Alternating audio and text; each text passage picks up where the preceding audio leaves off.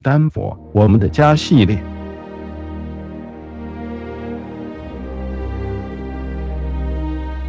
科罗拉多的地质属于不稳定的膨胀土壤，如何在这种土地造出安全耐用的道路和楼宇，一直以来都让筑桥造路的建筑专家们伤透了脑筋。但在科州的一位华裔工程师关于膨胀土壤研究、分析、测定和稳定的理论，成为了此类土壤工程学的金科玉律。科州有不少的道路、桥梁、水库和楼宇，都是因为他所奠定的理论基础，所以经得住时间的考验。这一位华裔工程师叫做陈福华，福建福州人。他前半生奉献给了生他育他那动荡的中国，后半生则扎根贡献给了这个让他成名立业的百年州。陈福华这个名字，许多人并不陌生。美国工程师协会和洛基山中华科学技工程学会。都设有纪念他卓越贡献的奖学金，这几年来补助了无数的英才，而不少老丹佛应该还记得，当年陈氏土壤工程顾问公司在丹佛那栋造型独特、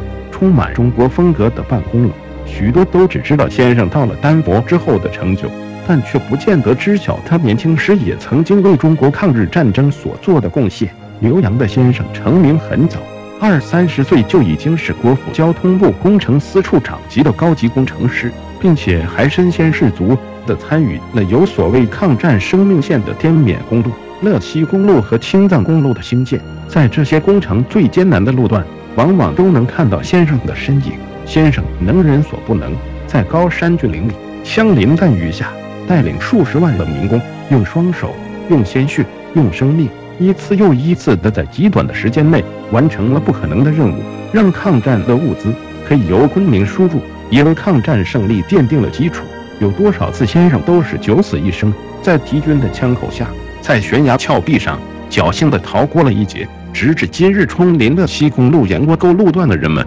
还是对那时国人如何能够在如此恶劣、人力物力俱缺的环境下，在高山险路险深沟里开出一条穿行崖陡壁绝。深渊大壑的道路而吃惊不已，在这些道路上，每一处都有先生和无数为抗日战争抛头颅洒热血的壮士们的血汗和足迹。您现在也知道科州华人陈福华的故事和他在那些年做过的那些事。虽然先生已经辞世了数十年，但他的这些事迹，我们不会也不应该遗忘。有幸和先生同作为科州人，我们与有容焉。